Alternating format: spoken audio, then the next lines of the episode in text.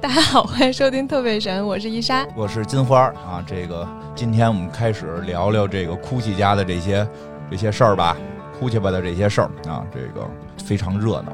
不得不说，这个意大利意大利人啊， 不太一样、啊，不太一样， 不太一样。我没看过《教父》，因为我害怕，我看不了黑社会。你喜欢看《教父很喜欢，》啊？《教父》是不是就意大利人对黑手党嘛，啊？说话都得手棕着，哎呦，哎呦我胳膊都撞着了，说话手都棕着，然后各种的动你说你比划一电台节目，你比划人家能看见是怎么着？这就跟你讲，电台就要比划着说，这样这样你那个气氛，你那个气场才能到位。就就这么都就这有样好多好多笑话都啊是以这个刻板印象 为为基准的，就是说意大利人手绑上之后他就没啥说话，然后 就大概是一个就是啊，一个间谍被抓到了，然后拷问他。嗯就那个说出是什么什么秘密吧，嗯嗯嗯然后就严刑拷打他，他都没有没有说话，然后原因是因为他手被绑住 了。但是我看他们那那还个，挺因逗的为我看那些意大利朋友的节目里边说的是，是就是确实，因为他们的说话不是说绑上就不能动嘴了，而是他嗯的很多语言要靠手势去解释，就是最简他单们，的手势很单一，哎不不单一有很多种。挺单一就的是啊。是是是，就这是一个最常见，就手给攥成一个攥，就是五个手攥成一鸡爪子嗯就状，很像东北比划七这么比划，嗯，我们比划七是仨手指头，您比划是五个手指头，差不多吧就综成一块儿，然后向上这么这么这么这么来回比划，这是一种。他们还还还还还还还有哪种这种还是哪个就代表砍头还是怎么着，代表一个坏的。反正有骂人的那个，对对就类对似对他那他种他他是表示不满的。对他的语言要靠手势来加气氛，其实就英语也有啊，就就这个，就把俩手指头双引号，双引号比双引号这个，就是你比不比这个动作，它那个语语境就不一样。嗯，对吧？就是这这个这个需要这个双引号，这还好了，比我孩我比我孩子学日语那强。我孩子学日语那是看中间停几下儿，就中文语音语调，对中文是语音语调儿也很难，就是各国 不一样了。嗯我孩子跟我说那个说，中国就是重音会非常影响语义。对，经常是打字儿的时候出不来。我觉得对以后这个我们应该以后做这个叫什么？这个这个这个输入法里边有那个重音标注啊，我有一天想起来，你有你有一次说了一个、啊。我说你真好看，都没你好看，对我就问那个姑娘好看吗？啊然后金花说都没你好看，你就听着这个好像就是都没有你好看。我说都没你好看，你把这句话重新说一遍，这个重音非常重要，因你为知道我们吗是？打字儿说的，在群里边聊天啊，在我并不是我这个就是群里边聊天儿，然后就说起这事儿来，我说的都没你好看，是因为还不是说一个姑娘，是好几个姑娘啊，就 就就是就是就是这意思吧，并不是说真的要评判谁好看不好看，就就是随机的赶紧拍个马屁奉承一下，怕他不来录 节目，所以我想我想表达就是啊，你很好看，所以说都没有你好看。都没你好 看。啊，然后他理解是那个你是重音，都没你好看，对吧？哎，你看你就已经是好看的最低限了，哎呀都没达到。啊，真是这个，所以各国不一样嘛，意大利对老，啊那是样。的，对，你看说的这跟这个一点关系没有，你看我们还是扯了一点闲篇儿，有一点文化氛围嘛。因为意大利这个这个黑黑手党，哎，反正他们那民族是不是就反正有点儿这怪的，有点儿这怪的。为啥？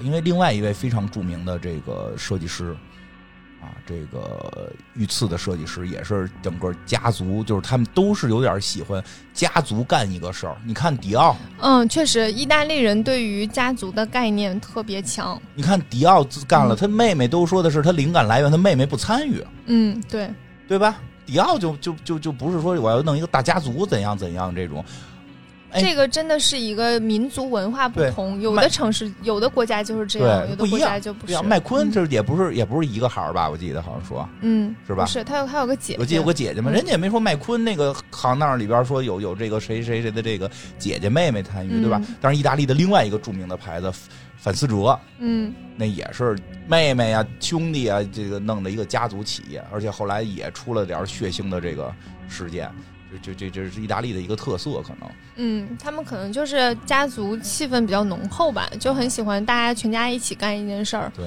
可能有没有可能是对于周围人的信任度没有那么高呢？说不太好，所以说这个是一个意大利的民族对，性，不知道是对对对原因对是什么。嗯对，就是因为至少我们看很多电影里边，他们特别喜欢要弄弄一堆人在一块儿吃饭，就是七大姨八大姑的都 得来。嗯，啊，我们家也这样。 是是是，中国它这这这方面跟中国还有点相像，就是中嗯国、我们我们中国是也喜欢这这样，就赶个过节的时候是表兄妹都要聚，我每次碰到那种就是家庭，嗯，家庭里面的关系没有那么好的朋友的时候，都非常想带他去我们家看看，因为我们家过年就是非常热闹，哦二十多口人，嗯，然后大家都还挺好的。是啊，所以这不一样，没有好坏。你像 CS 就我表弟，我们做节目，我表弟也跟着我们一块儿做，我表哥也来我们节目做过，做嗯过做过内容。你表哥是谁啊？就因为后来一些事儿不太方艾便说。文吗？ 不是了，不是了，就是当然就是说呀，就是这个我表哥表弟都会来节节目做，就是这这就是文化不一样。但是呢，咱们中国有句古话，这嗯，个亲兄弟明明算算账账，哎，亲亲亲兄弟明算账，亲兄弟明算账。还有句话叫“富不过三辈 儿”，为什三么代。啊？为什么？到第三代的时候，你就不是亲兄弟了。嗯，你琢磨这事儿，第一代的时候，第一代的时候就一个人儿啊，第二代是亲兄弟，第三代是就是堂兄弟、表兄弟，关系就更远一步。没有，他们家亲兄弟也挺乱， 关系也没多好啊。当然了，他们家也确实不光是亲兄弟、亲父子、嗯，兄妹对，，哎呀，乱成一锅粥，对吧？所以今儿今儿讲讲这个，因为他们这刚才也说了，这个是弄的这后代全都在这企业里边干活儿。上回讲到了，亲这个这个呃，大哥大哥跟大姐是一直在父亲在的时候是在操盘着这个企业，啊，父亲死了，父亲去世了之后呢，哎，没给大姐留遗产，嗯没给她留股份，她可能留了个房子，留了点什么，就没给留股份，说事业跟你没关。这大姐一下就窜儿了，就就都是老娘打下的天下，你说跟我没关系，跟我没关系嘛，对吧？大哥开始还挺高兴，大哥可能开始还挺高兴，但是呢，股份也没全给大哥，给老二、老三都分了，一人百分之三十三点三三三三循环。这大哥就就就就挺这个，就大哥有点搓火，就是他们都互相搓着火，说你这老二啥也没干，老三一直当演员，说啥呀，对吧？但是他们之间呢，还要互相的这个叫哎呀，特别叫什么这个合纵，要玩合纵，哎远交近攻。他们先是哥三个攒起来把把这姐姐给斗了，因为姐姐说我要遗产，嗯，我得分。因为就是说，我要是一直没在这个企业里边儿，我要一直没在这企业里边儿，你说爸爸不给我就不给我了，我也没辙。我一直在这企业里干活呢，我该不该有这份遗产？这不是说是光是分钱的事儿，这公司里边儿我做贡献了，对吧？嗯所以这个当然呢，说这仨兄弟呢绑起来把妹姐姐给斗了，把姐姐给斗跑了，嗯，姐啥也没捞着。然后也是他爸爸真真没给，是真没给啊嗯，但就说姐姐因为本身在企业里呢，对吧？对，你本身在企业里的人，你这没给，这这就麻烦了。你要说这妹这姐姐一直在企业外，你没给她也没地儿打闹去，但是她在企业里肯定还把持着点什么，结果给姐姐挤跑了。然后这个剩下这哥仨还在斗，老大带着老三把老二给斗了，最后就剩下老大跟老三俩人斗。啊，当然这里边呢比较有意思，各种事件就发生了。因为老大确实是一个非常能操盘这个这个叫什么市场的人，是，啊，非常而且带着孩子斗，啊，对对，他们俩那个时候年纪已经很大了，然后带就着开孩子始斗啊，带着孩子斗还，带着孩子斗，对，说呢因为爱杜那个时候就为了为了赶走鲁道夫，嗯。就把一些那个香水儿及一些配件儿的部分交给了罗伯特，就是他的儿子罗伯特。之后就开始尽力的去推广香水儿，啊、嗯对、嗯，就是我把这部分给你，然后我们就把这部分做大做强，啊，你这股份占的就多了，嗯对吧？就就这么干起来对，然后然后呢做的还真挺好。啊，然后呢，包括呢。他这个这个这大哥呢，挺能忽悠啊，对吧？挺能忽悠。上一节讲了是这个商业奇才嘛，对吧？你你奢侈品你得怎么弄啊？奢侈品这伊莎一直在强调嘛，都是皇家贵族使的，那我们这也得是皇家贵族使的呀，对吧？就开始跟人说我们这是皇室使 的，对吧？跟人说我们这是对皇室用过的啊，这个我们以前是给皇室做皮具啊的，对凭什么爱马仕能给皇室做，我们不能做呢？我们我就是们也做我过。们就是爱马仕跟 AUV 的合体，比他们都厉害，对吧？结果被人揭穿了，嗯，这个人是谁呢？谁呢？就是亲姐 姐，让你们把我挤走了，揭穿你们的这个丑陋嘴脸，你们这些臭商人欺骗消费者，你们根本就没给皇室做过一一点儿东西，你们最多就给这个有男爵、公爵的，就是给点儿这贵族做过就可以了，还给皇室做，有多大脸呀？刺没刺你黄马褂儿？家里供不出黄马褂儿，别说给皇室做过东西，没有没有什么康熙、乾隆给你提的这匾额，你好意思说你给皇室做过东西，对吧？所以这个就就斗啊，斗成一锅粥。然后呢，再往下呢，就牵扯到第三代了。刚才你说的是有一个罗伯特，嗯，还有个这个有一个叫保罗的老大啊，这个这这这个爱杜老大嘛，这个。大儿子的其中一个儿子啊，这个叫保罗，就是这是三代，三代第第三代，这个哭泣的第三代保罗，保罗哭泣是相对在这里边比较有才华的。说设计啊也拿得出手，而且毕竟他们现在是家族控制这个，还是家族企业呢嘛，对吧？还是家族企业呢？那那他这这这个家族里边有这么一两个还拿得出手的就可以了。所以这保罗一上来好像就是能够感觉，哎，哭泣的第三代有能做出来的，是不是就可以把他给立起来？那这个叔叔三叔三叔鲁道夫能感同觉受到了威胁。那能同意？你有儿子，我没儿子呀。嗯，对不对？别以为就是就我要是没孩子了，那钱都归你，对吧？都归你。我也有儿子，我把我儿子也弄出来。哎嗯，他儿子叫什么来着？ 毛利吉欧。啊，毛利吉欧把这个嗯他的这儿子毛利吉欧给拎出来了啊，拎其出来实那个时候刚开始，毛利吉欧还没没怎么出现。啊，嗯，主要是因为就是保罗和他叔叔们吵，对，嗯，嗯，和他们叔叔们就是总吵架，总吵架，对，总所以打对总打，后来就是有大打出手过，啊就是有上过手，哎太太意大利了，是不是？是不是开始就是说话时候比划来的，然后比不划小来就心碰着了碰是着吧？了，就然后就打起来了是就吧？打起来了。这个场景我也不知道，反正是对呀、就不是你看打起来了哎。，跟你说话的时候手这么着朝你比划着，钻弄成一个七，朝自己指跟你这儿来回这么比划，梆打你脑袋了。那你对吧？你这以下犯上啊！你侄儿打叔叔，你这不这要搁中国，你知道叫什么吗？嗯，斩立决。我搁中国你就杀了，你敢这中国也挺古代你呀，你看，那是清朝以前吧，你打叔叔就是斩立决，闹着玩儿呢，对吧？结果打起来，大打出手，互相嗯反正打是，打起来了吧？打了之后呢就很生气，对就自立门户他。就说啥他就走了，说我不对我他妈不跟你们意大利人玩了，你们的意大利人太没水平， 他也是意大利人，那怎么了？我们意大利人去了美国，那就可以当当什么导演呀、演员呀。我去美国了，他就据说呀，他这个保罗啊，保罗哭泣就跑到了美国去。他跑美国去还是还是为哭泣工作啊，是这个哭泣的美国办事处啊，哭泣是因为在美国已经开店了嘛，就相当于是美国的门脸儿归这保罗管。哎，家里挺乱乎，可能就是哪一片儿跟划分似的，这是这是三叔的，这这这是大侄儿的，这是二侄儿的， 对吧？说美国那片儿划给你了，你去管去吧。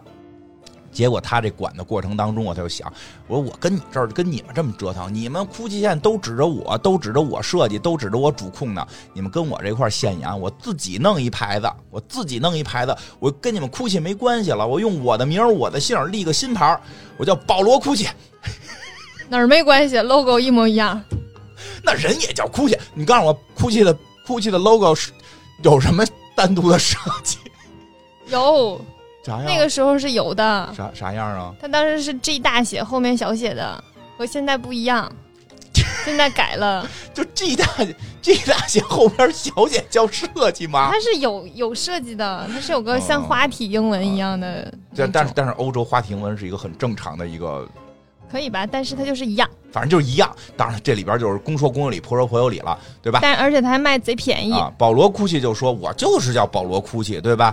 对吧？刘德华烤鸭，那人叫刘德华就能干烤鸭，我就叫保罗哭泣，我也没说我叫哭泣。人商 标商标长那样，你不能用一样的呀。你们就是一花体字，我也是花体字啊，对不对？我也是花体字啊，我就他这这就弄了一保罗哭泣，结果卖的贼拉便宜，贼拉便宜的，确实特便宜啊，赶上 Zara 了都。”那段时间其实。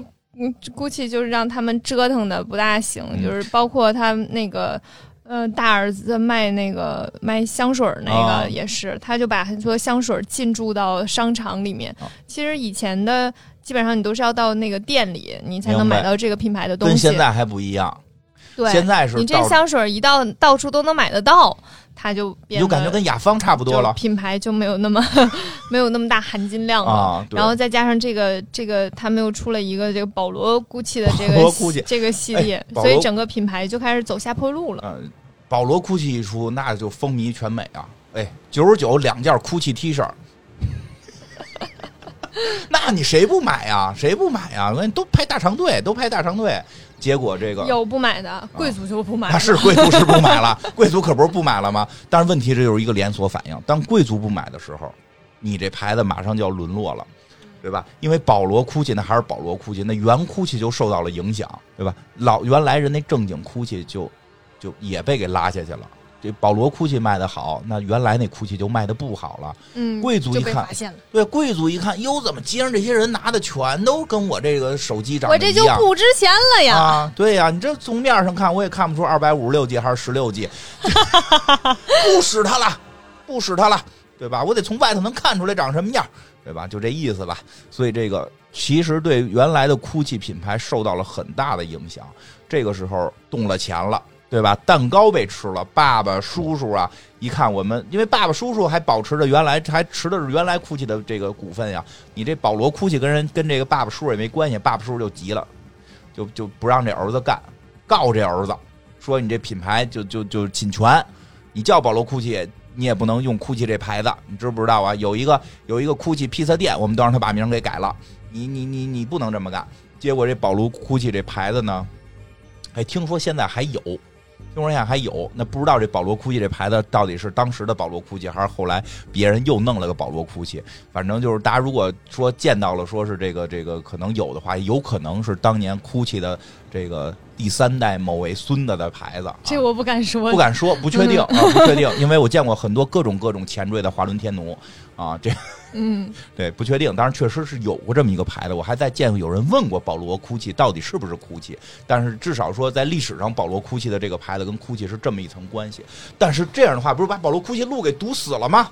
嗯，哎，这就没想明白，嗯，自己人你不能往死路上逼呀、嗯对呀、内幕都知道。那保罗哭泣，呵，爸爸，你要不是个爸爸，那我就不是个儿子。 你乐什么呀？是不是？ 好像说书的，对吧？对吧？站在站在那个站在站在那个河边上说的，对吧？拿把刀，还给你，爸爸，这都还，这些血肉都还给你。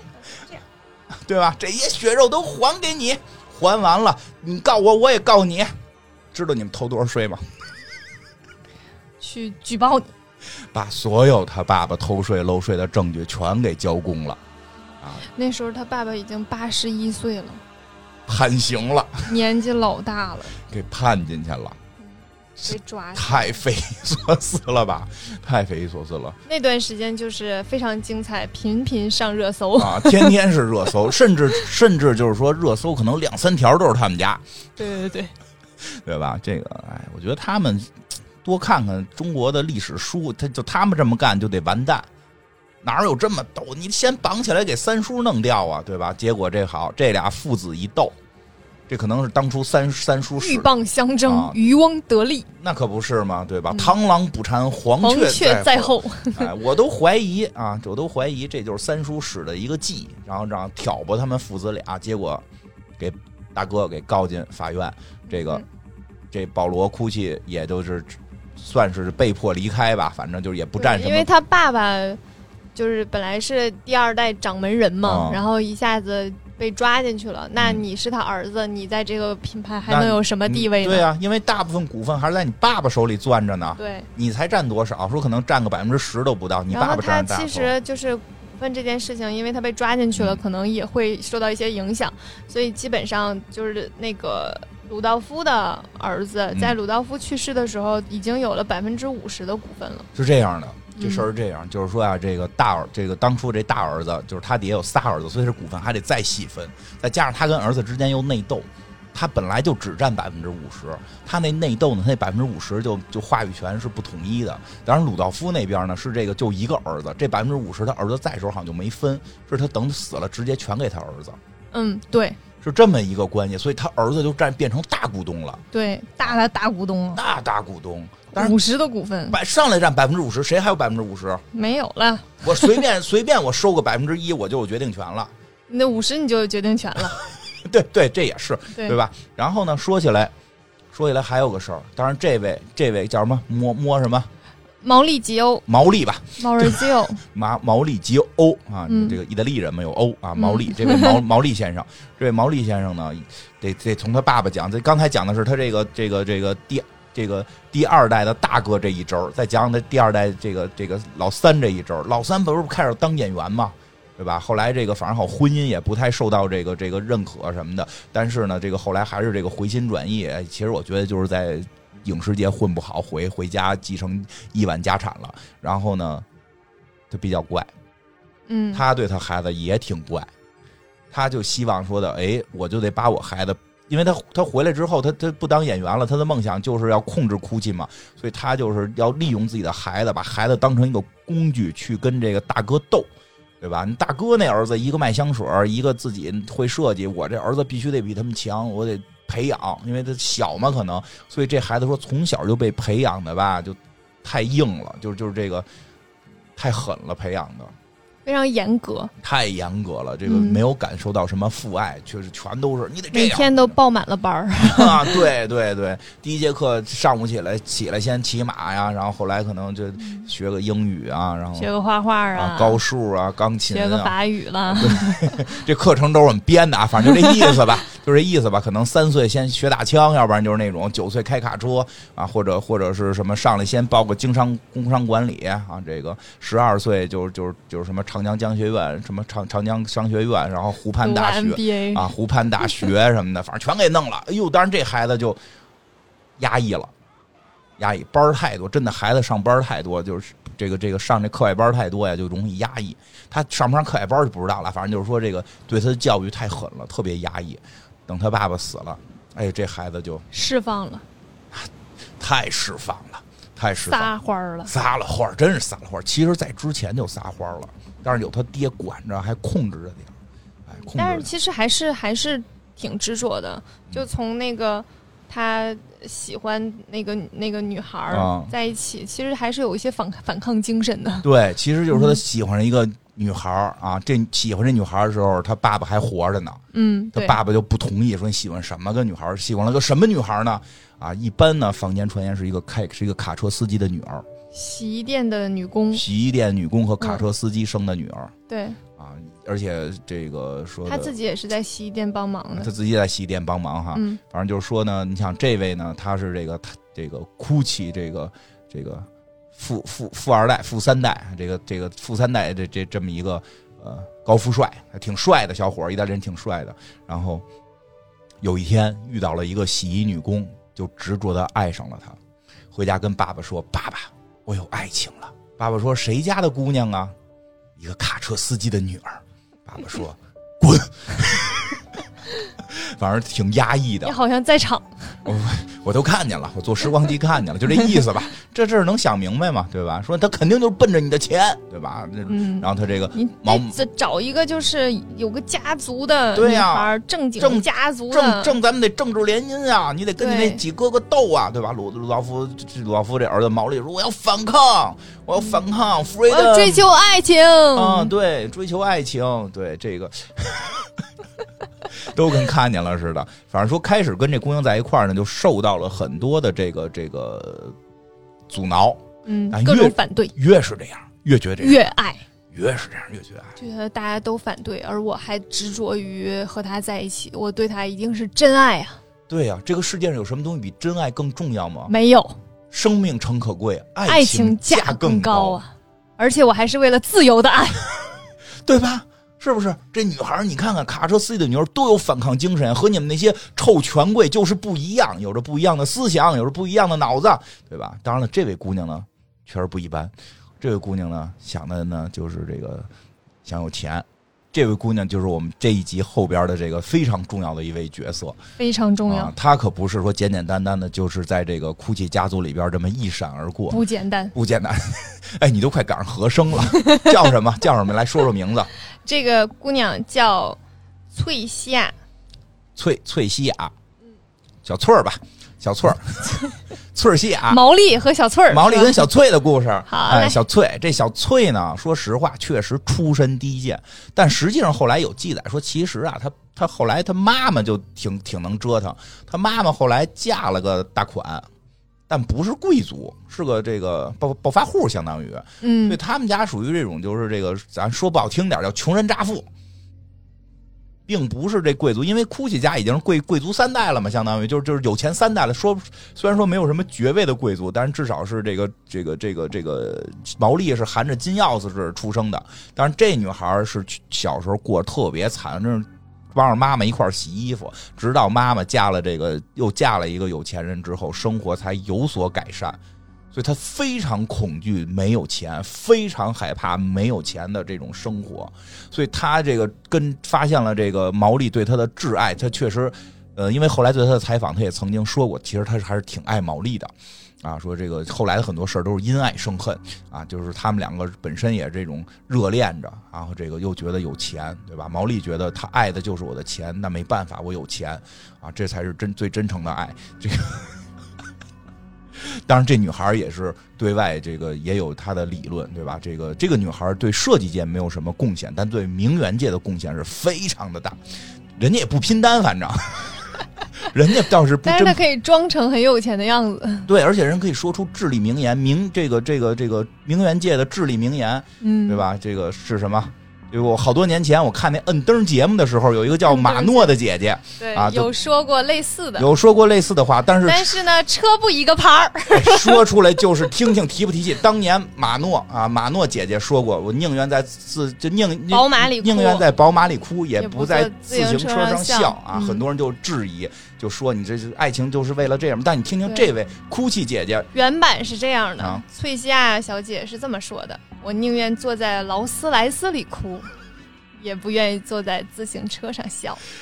真的宝马，我觉得你哭笑的人宝马七十万，在宝我这句话可以变成我宁愿在劳斯莱斯里哭，也不要在宝马里 笑。哎宝马完以后给咱投钱 呢。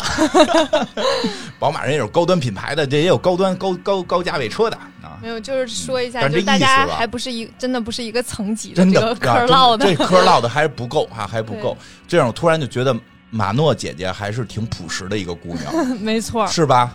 宝马其实就是一个工薪工薪水平白领就能买啊得就是起的。一线城市白领对，，所以你看，人家其实也是追求爱情的，嗯，马诺还是追求爱 情的，就是标标准，就是说你是一个这个一线城市白领，对，啊，对，可能人家也是一线城市的这个米这个这个模特儿嘛，什么瑞丽啊，什么这些的，这正对呀、正常嘛，人家都门没当说户劳对斯莱斯，对吧？看看原来这位说的劳斯莱斯，嗯劳斯莱斯据说能那个起能能从前头出一小人儿，是我那都个？没坐过，哎，我见 过一回，我也见过，原来但我嗯我没有坐过，原来我们那老板有一辆，我摸摸过摸，我都没有办法在劳斯莱斯里哭，有劳因斯为没坐进去，怎么 嗯哭？有劳斯莱斯还过，哎，那以后你结婚婚礼你就一定得弄辆劳斯莱斯。然后在里边哭是啊吗？神 在里经病边啊！笑吧，别哭了，在里边笑，祝愿你幸福。但是人起来，不是能出一小人儿嘛？嗯，我就我就是看劳斯莱斯最早是港片儿，是哪个片儿？说是啊里面可以改。无限改，啊改成就是啊你认为比较熟悉的，比如说你喜欢有一个地儿放放书，你就可以啊做一书架放里，然后放雨伞，放各种东西。里边是不是能洗澡、不知道搓澡就有点像贵族的定制，车内车界的 LV，啊？明白？你一上车就可以把衣服都脱了，躺那儿有一大哥穿一裤衩儿，问你那个搓盐啊，搓哪儿？你想怎么改怎么改。常去啊 你！想现在不去，皮肤不行了，想怎么改怎么改，就这意思吧。反正就是说，哎，人这位大姐，这位小翠儿啊，小翠儿就是这么狠的一个狠角色，她那能放过这个小毛利吗？对吧？所以在这个两个人就是这么磕磕绊绊的，最终还真结了婚了。结了婚之后啊，据说呢，生活过得奢华到了一个什么程度啊？这后来，包括后来这个毛利的爸爸，毛利的爸爸这个鲁道夫也去世了，他这个毛利就成了这个哭泣的这个第三代的这个这个掌门人了。他媳妇儿啊，他媳妇儿小翠儿就成就是绰号啊，叫做 Lady 哭泣，对吧？哭泣女士，嗯她，到哪儿身上全身的都是貂儿，哎，两件貂儿穿一件，拿拿拿一件儿。 不是，是不是那个电影里边老有那个那貂儿不穿着，拿拿手指头勾着、倒着、勾着搭在肩上，这不是当时那个名媛都得是这范儿吗？对那吧人家也没穿一件拿一件，穿一人件家不穿，但是拿一件人。可以穿一件又拿 一件，这才厉害呢，啊厉害厉厉害吧？厉害穿一厉件害拿一件，就这水平。意大利有那么冷哈？ 啊，对里边光着呀，里边都光着，光上腿，光上屁股，然后外头裹一貂，拿件貂、好嘞啊，这就是形容啊，这都是形容，大家别当真啊，并没有他穿两件貂 的图，但这就是一个形容，这是一个形容，哎。然后呢，这个他也开始参与到这个公司的这个经营当中，真是瞎参与。 还可以。现在人家也是正经，也算一个设计师呢。就是这个事儿，你说不好，能糟践钱吧，就也算有灵感。当然这事儿你往后听吧。说呀，其实早期这毛利跟他这媳妇儿俩人弄得还凑合。说有那么几年吧，这哭泣感觉从当初这个家族内斗啊，有点缓过来，有点要蒸蒸日上的劲头。但是啊，这俩人确实太能糟践钱了，包括这姑娘，包括这小翠儿，说这个不住家里，非得住这个全城最豪最豪华的这个酒店的顶层，要俯瞰这个城市。啊，就想怎么作怎么作，哎，就这这这太能作了。然后这钱花的也多，而且呢，说的我也要体现出，就是说实话，说据说他这个他自己对 GUCCI 是有一种执念的，因为他认为 Lady GUCCI 就是他，GUCCI 家族的这些，他就是 GUCCI 的化身，他就是 GUCCI 的代言人，他就是 GUCCI 本本本哭，他不在自行车上哭，他要在 GUCCI 里哭，就就就就这意思吧，对吧？哎，这个。他就开始说：“咱们 GUCCI，要不然搞点高端的吧，咱们来一个高端首饰吧，对吧？他们可能之前也会做一些普通首饰，但是他要来珠宝了，哎，这一下就可能花钱了。这东西玩进去，那那钱就没没那进货都得花好多问钱。问，哎，这就是问题，就跟我妈小时候说我似的，说的说的，人家最后学不好，说的最后不是说学学好不好吧，说人家最后说的人家还能干个小卖部，说你你能干小卖部吗？你自己干小卖部，你得把里边可乐跟冰棍儿全全给糟践了。 你能忍得住不吃，你能忍得住不喝，你进多少你都给糟践了。你这小卖部你开不了，你好好学习干点别的吧。不是说哪好哪坏，你就没有开小卖部的这本事。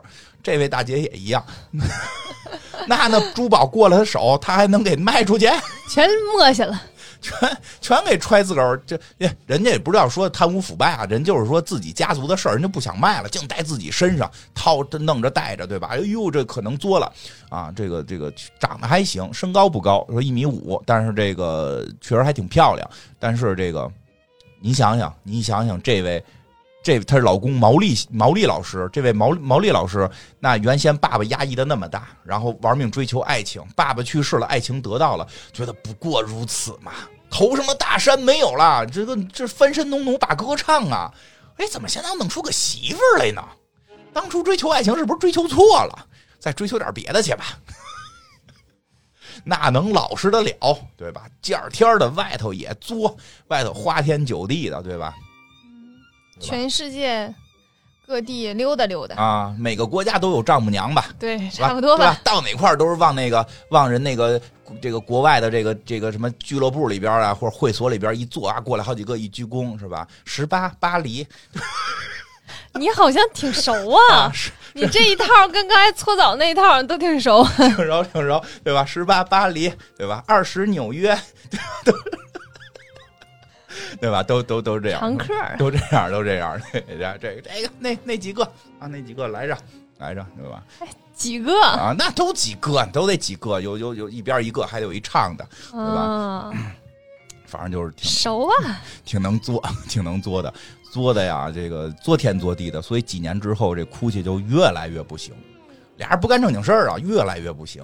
有钱的时候还好说，真的，有钱的时候还好说，这大难临头啊，真是这个夫妻本是同林鸟，大难临头各自飞。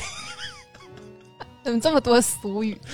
他其实前一段时间，就是那段时间，是把他自己手里的股份全都卖给了一个阿拉伯的投资公司哎，就是他经营不下去了，然他后但是结果就还是不好。是这样，他个人就是这个这个毛利个人还欠了，好像说欠了六四千多万美金，公司亏了六千多万美金，嗯，对，大量的亏损和个人欠债，差不多快破产了。迫使他只能把企业卖了。从他这地富不过三代嘛，那你说我老用俗语，你不得不说这个咱们国家俗语有的时候还挺挺挺灵验。起码对意大利挺赢。二位富过三代了吗？也没有，孙女婿垮的嘛，反正都富不过三代，这这有原因的，它有原因的。这第三代就是不太行了，这这个当然也有也有后来能传承的啊，但是少，都但少是。穷可真的是能一直穷下去，啊 穷能穷好多代哦。嗯对对，都是对，经常听说我家八辈儿贫农，没听说我家八辈儿八辈儿地主，一般没有，一般没有，三代真是富过三代，有很多原因。他们家也是，等于这一代就把这个企业给卖出去了，从此 GUCCI 这个品牌跟 GUCCI 家族就没有一毛钱关系了。啊，没有关系了。但是呢，这个故事咱讲讲他们家族的这事儿，都说到今日说法了，后头还有继续的延续。这个谁呀、这个毛利最后就说跟这个跟这小翠儿说说，要不然咱俩散了吧，离了吧，啊离了吧，散了吧，对吧？这个，我对你已经没有爱了，嗯，对，说我的爱现在要平均分给若干个人。啊，对对 对对，说你看我也没有那么多钱了，我就拿这点钱，我过完我后半生就完了。你你你你你你你也该干嘛干嘛去吧，你就该洗衣服洗衣服去，开卡车开卡车，干你该干的事儿。白嘴说：“呸，我就是哭泣本哭，你们怎么给卖了？什么玩意儿啊？你这不像个男人，一点一点本事都没有。要是我掌控这个企你业，又在现场， 对对对，对我要掌控这企业比你强得多，对吧？然后呢，结果两边打起来了，不离，死都不离，绝对不离，对吧？那是虽然企业没有了，你这不是还拿着拿着这个钱还有，钱还有呢，钱还有呢，对吧？结果呢，这个当然当然很明显，很明显，这谁呀、这毛利啊，就是想这个想拿着钱干点别干干点别的，就招点别的人来。他最后就跟这说，你必须离，你要不离，我断你财，就不给不给这小翠儿钱了。小翠儿迫不得已同意的离婚，最后就离了。离了之后，那。不简单，说据说马离了之后，这个毛利立即把新女朋友就带家来了。然后呢，这小翠儿是拿了点儿这个赔偿金啊，说这个一个月多少的赔偿金，他们也有孩子嘛，一个月多少赔偿金，心里就是气不过。那我这辈子这怎么了？就就在这我也没多大呢，对吧？这这这个怎么现在就就成了这个这个事业事业也没有了，我这钱钱也没有了。我原先我原先出出出门出门进门带的穿的，一日一日三开箱啊。对吧？都是哭泣，早上起来出去都是哭泣，晚上哭泣，哭泣内裤，哭哭哭泣胸罩，哭哭泣袜，都是哭泣的。那我现在我钱不够买呀，怎么办呀？怎么办呀？就这就意大利意大利的一些这个特点就出来了。他们有朋友嘛，有些家族的人，有些家族的人就他找人家，人家人摸着猫，就 摸着猫，他就跟人说：“哎，能不能帮我办点事儿？”我说：“行吧，对吧？这个都是都是一家人嘛，这个事儿都给你办了。”于是他就找了一个杀手，在某天啊，其实我这点我特别没不明白，就是毛利已经把公司卖了，毛利还上班，我不知道他上什么去了，他能上啥班可能就去看看吧，开会、董事会什么的。啊？ 可能也就是去了那块儿摁手机，摁手机，说但人得到，人得到，人得到，意思得到啊！说有一天毛利啊，这个咱们说点他的真名，怕大家已经真以为是毛利小五郎了。毛利吉欧毛利吉欧吉啊欧，毛利吉毛毛利吉欧哭泣先生啊，这个去上班的路上，马上就要进入他的这个大厦的时候，啊，他上班的这个大厦的时候，突然一个杀手出现，冲他的后背打了三枪，又朝脑袋打了一枪，一共四枪，就是得保证他死。对，嗯当场打死。嗯很快破案了，小翠儿雇的人。嗯，小翠儿好像也是这个没有，就是反正也就可能要上刑，马上就招了。因为人家杀手其实没 招，小翠儿找啊，是这样的，对，就开始这事儿能瞒过去，都是职业的嘛，对，嗯摸过猫的人都是职业的，主要而后来且就是人家都是有组织的，啊哪对能随随便便就让你抓住对？后来小翠儿开始挺美，开始挺美，后来呢老嘚 瑟，跟他的这个名媛朋友们说呀，我杀的，反正他就是好像说藏不漏住，藏不住，了，说漏了， 得说看漏都没抓着我，厉害吧？啊，类对似这种对对的。对这种。然后他那朋友就，哎呦，这大事儿，这万一以后出了事儿，我要是不说，这不就我也我我就算这个这个帮凶什么的嘛。她等于闺蜜啊，她的名媛闺蜜们给她出卖了。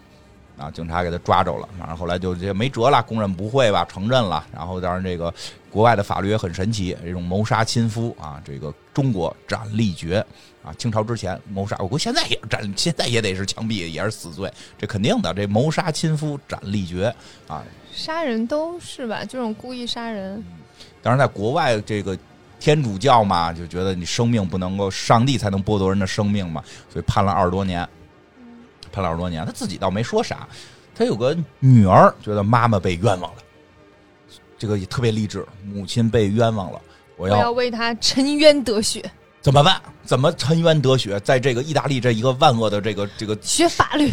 对，用法律击败他，所以他后来就努力的考上了一个特别厉害的大学，努力的学法律，替他妈妈打官司嗯啊。这个后来打这个也不能说打赢了吧，就是说可能是有一嗯些有一些就是呃能让他提前出能让有他一段哎时能间，让他提前出狱了，对人叫对假释啊，能够假释了。说你只要呢去一些地儿，这个正经有你只要有份正经工作，你就回到这个社会吧，啊，回到这个社会吧。然后呢，这个小翠儿说：“呸，谁要工作？宁可在监狱，我也不工作。那不能工作呀。我从出生就没工作过。他这么说啊，他其实替他妈洗过衣服，但是他确实可能是没有自己的，因为他洗衣服的人应该跟他妈是一个活儿嘛，他没有自己去上过班儿啊，没有没有自己去上过班儿，所以他第一次假释被他自己拒绝了。他说我这当然好像我看那意思，他们监狱好像过得还挺好。他说监狱里还有的花花草草要照顾呢，谁有功夫去上班儿？神经病啊！说经，因为他可能确实本身他那个赡养费还有，他在监狱里边还有人给他做头发。我也弄不懂国外这监狱是怎么个路子，啊过得挺好，反正过得不赖吧，跟养老院似的。 就是就是就是这个就是不不那么自由，不那么自由。但是你就跟你那牢房里边种花啊、看书啊，他认字儿不认字儿我也不知道啊，反正就是这意 思吧。做做做头发什么的这种啊，这种这个。后来前两年，前两年一四年还是一几年一？四年，一四年，嗯，终于放了，说这刑次满释放了。啊，这次你出去吧，你出去吧。出去之后呢，这位呢，出去之后第二天就这个对外声称啊，我要回到古 奇，我估计跟他们姓哭泣的都没关系啦，跟你有什么关系啊？啊，我的生命就是哭泣啊，我特别爱哭泣，哭泣就是我是 Lady 古奇啊。 我是 Lady 哭泣，我就是哭泣本哭啊，对吧？就非要非要去哭泣哭泣啊，后来人也没搭理他。 但是啊，但是欧美的这些娱乐界那多热闹，他的真人秀节目就上映了。我上来好像出狱第一天，好像买了个大鹦鹉吧，哎，跟叫鹦鹉哭泣哭泣。怎么了？反正就糟践钱吧，糟践钱吧，因为他现在还拿着这个养赡养费，还拿着赡养费，但是好像说其实不太多了。他他还挺能吹，后来还跟人吹呢，说你看看，我把老公杀了，照样花着老公的钱，这才是这个，我看我多厉害。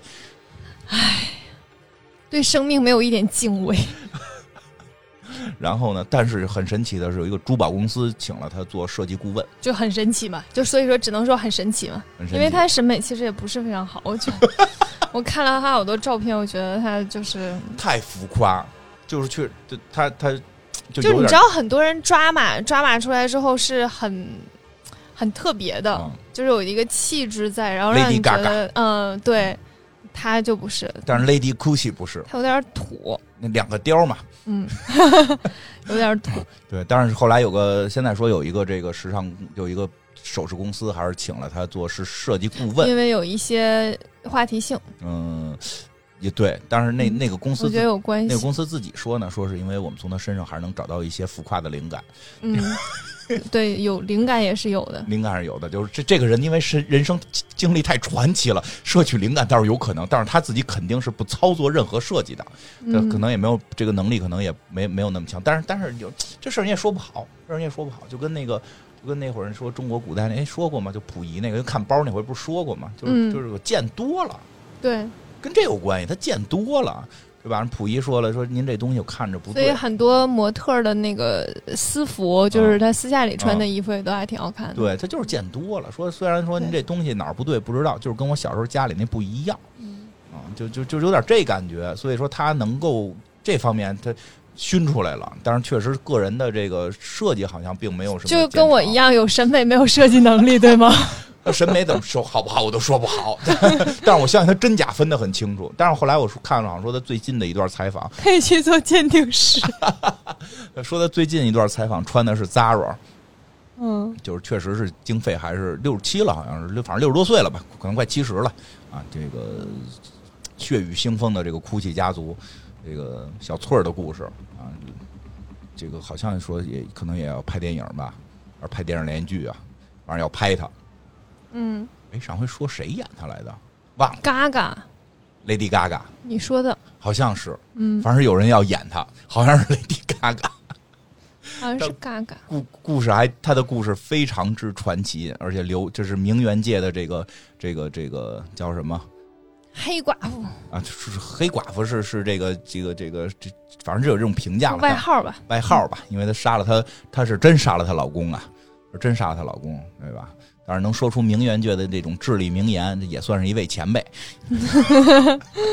对这个，但是从那之后，这个确实跟 GUCCI 家族、跟 GUCCI 的品牌就关系不大了。嗯，然后这个上一集开头我们说的，这回他们爆雷的这个事儿，是这个大大儿，就是那个谁爱度吗爱，度那个家，嗯那爱度那条线儿上的、嗯爱度那阵儿的出的事儿，所以这个家族还真是这种热搜缠身。嗯，其实后来的品牌就已经跟家族没有什么关系了，嗯，所以以至于到现在，其实 GUCCI 还是一个挺不错的品牌，是因对为，嗯、也是遇到了一些其他的人把它啊往回拉了他拉。他后来是被谁收购了？阿拉伯那个公司也没弄利索，对对对，他现在他是在谁旗下？他后来就是有一个。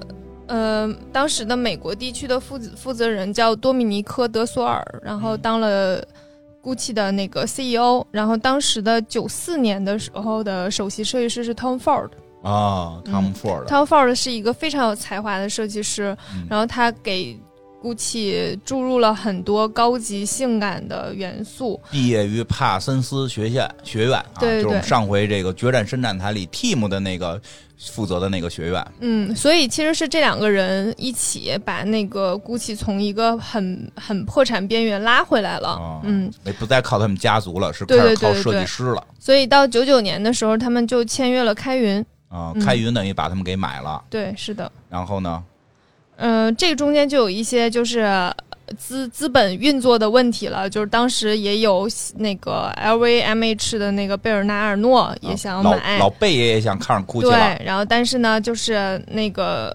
Dominico 和 Tom Ford 都特别的坚持，然后就后来就是老不贝就放弃了，嗯不想被我们意大利牌子不想被法国人兼并嗯，然后他们就想要更多的股份，但是开云没给，啊。之后那合约到期之后，这两个人就都走了，汤所姆以·就福尔以的他也的名字被命名就也了被开了，对相当对于对。然后汤姆·福尔的干了什么呢？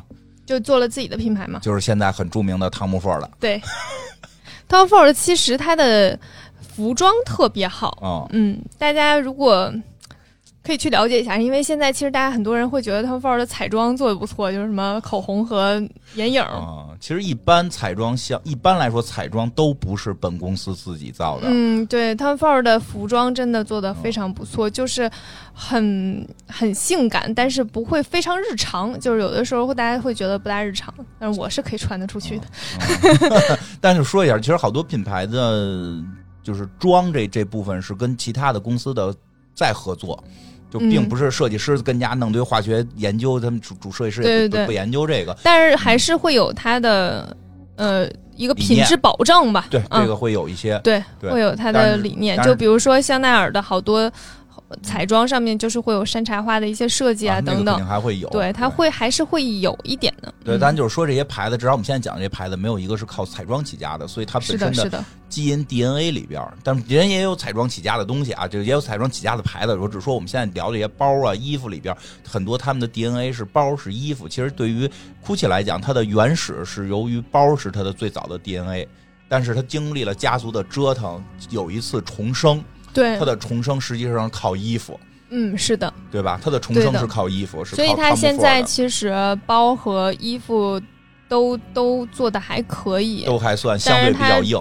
后来就反正后来说他们爆之后就没有特别知名的设计师嗯出现了。对，嗯，他后来还有一个设计师叫那个 Freda，然后他就负责以前是负责饰品线的，啊就是做饰品的。但是你知道，GUCCI 的饰品并没有那么重要呃，真是对。然后后来呢，他们 Ford 走了之后，他就成了首席设计师，他就改了那个做了新的竹节和新的 Jack、嗯 Jackie 的那个那个腋下包，然后当时的反响也特别好。但是那个，因为它它那个包的设计的基底还是过去那个，还是过去还是一它代是的家里一代目的，对，加了一些现代的元素，明白。嗯，所以其实现在。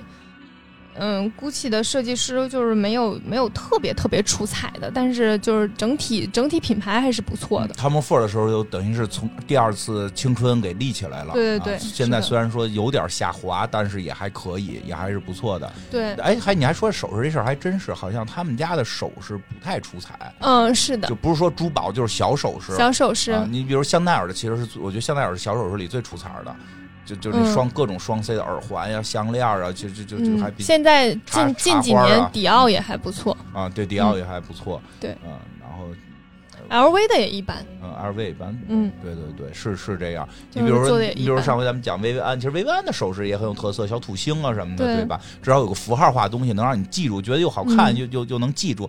但是好像确实是这个这个这个 GUCCI 的，好像没有什么特别的，嗯，哎，也对没有把那个 GUCCI 什么这个这个俩系给戴耳朵上，没有腰带有腰带扣儿的腰带那扣个有，还腰可腰以，腰带扣嗯它属于服饰，对那个是卖的服还装不啊服错服装系列的吧，然应该后。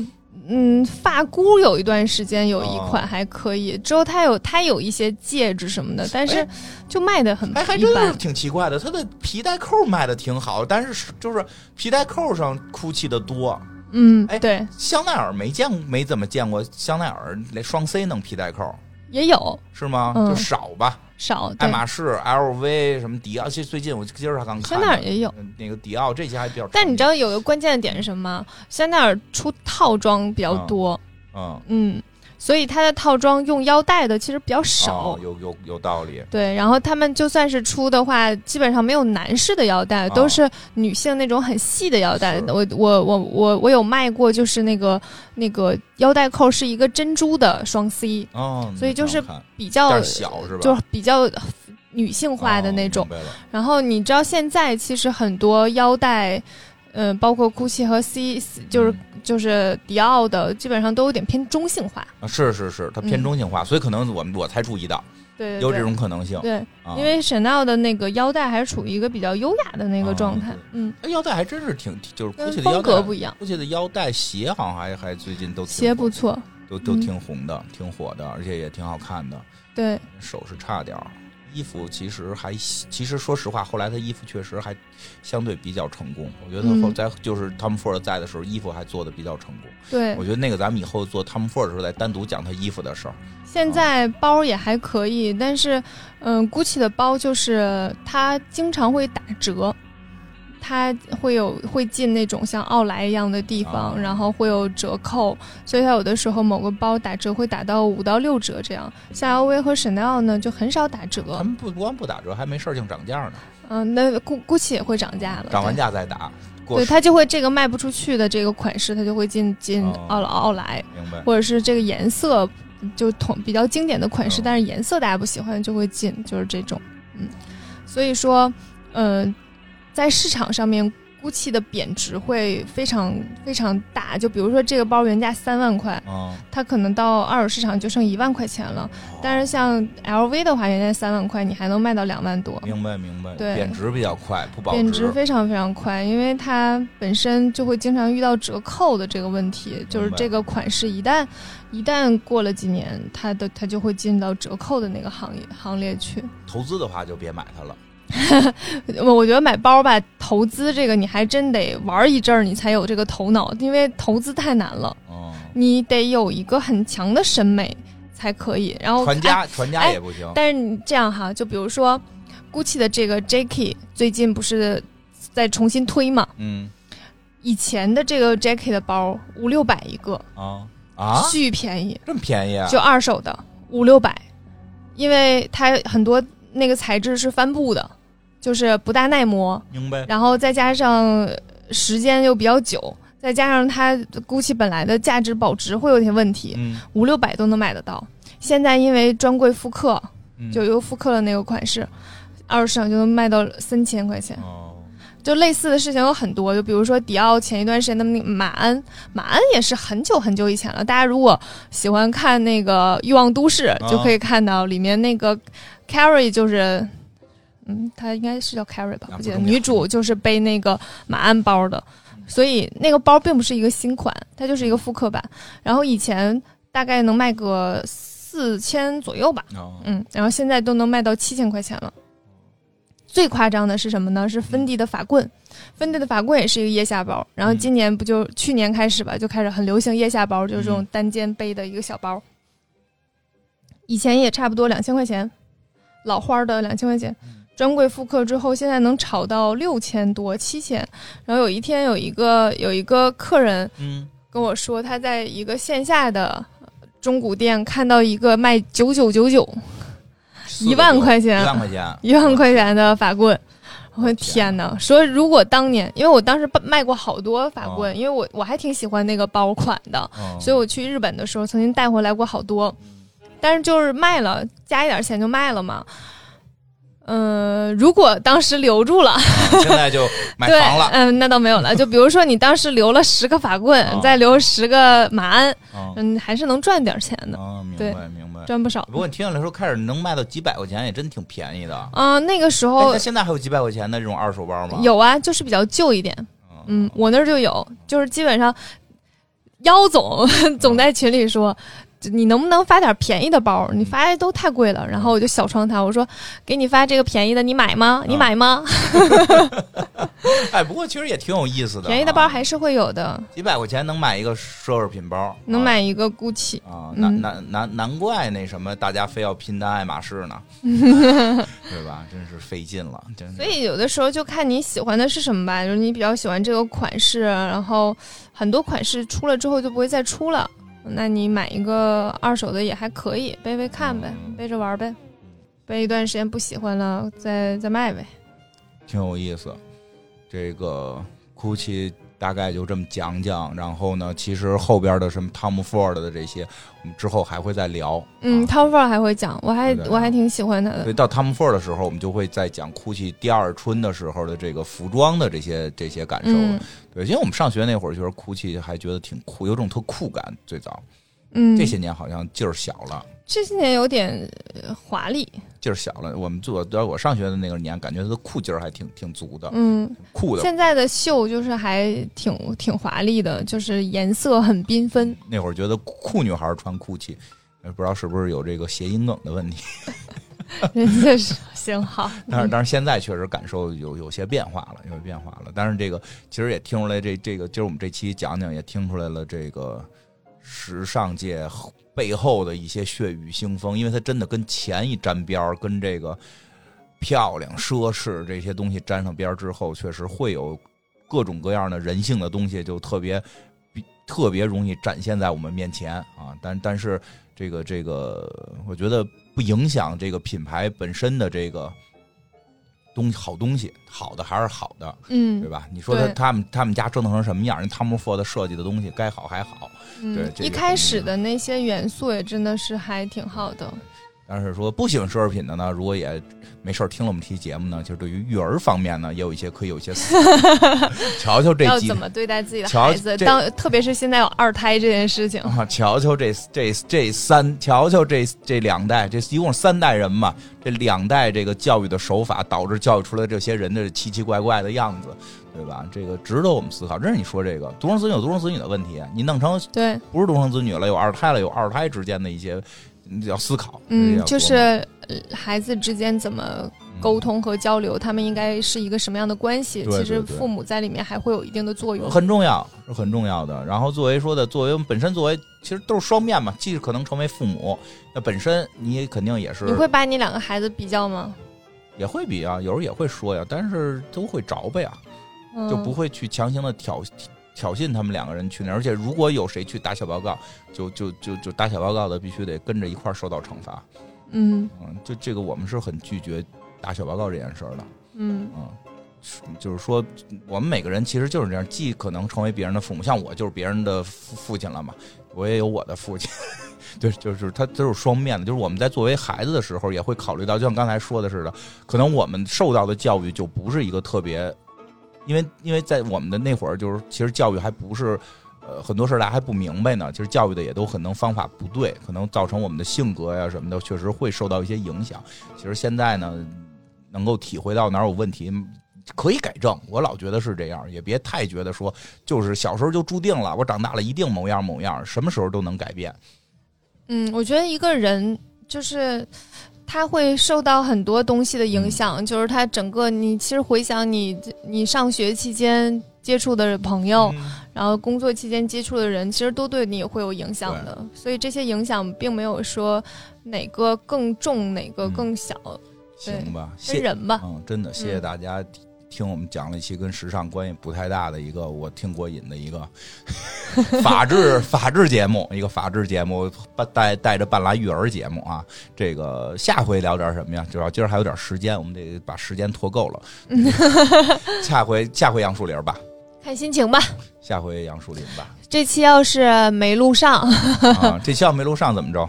这期要没录上，我就再也不录哭泣了。就我再真的说够啦。所以我觉得也可能是哭泣有某种诅咒，嗯，导致我们这个录的时候头一回还没录好啊。今天，但是主要是今天我们换的这个新设备，每个人也都没有底。嗯，虽然现是在亮着红灯，跑着数字，这要是没录上，我就真的再也不录哭就泣再也了。不录了，行吧？嗯，然后这个，那下回录没没得录，咱们下回就杨树林了，还是把人给补上吧。我觉得嗯我看心情吧。啊，我觉得是这样，咱们其实已经讲了很多的那个什么 GUCCI 也好啊，香奈儿也好啊，LV 也好，其实都是百年老店了，对吧？其实听到很多都是在更更古古代的时候，咱们这个这个开始要进入到这个现代的一些事情了。我们也许也会讲一下三宅一生，嗯，为什么呀？突然要讲三宅一生？因为就是不想，就是想要跟你对着干。 可以，可以，随你便，随你便，随你便，行吧？今天就这样吧。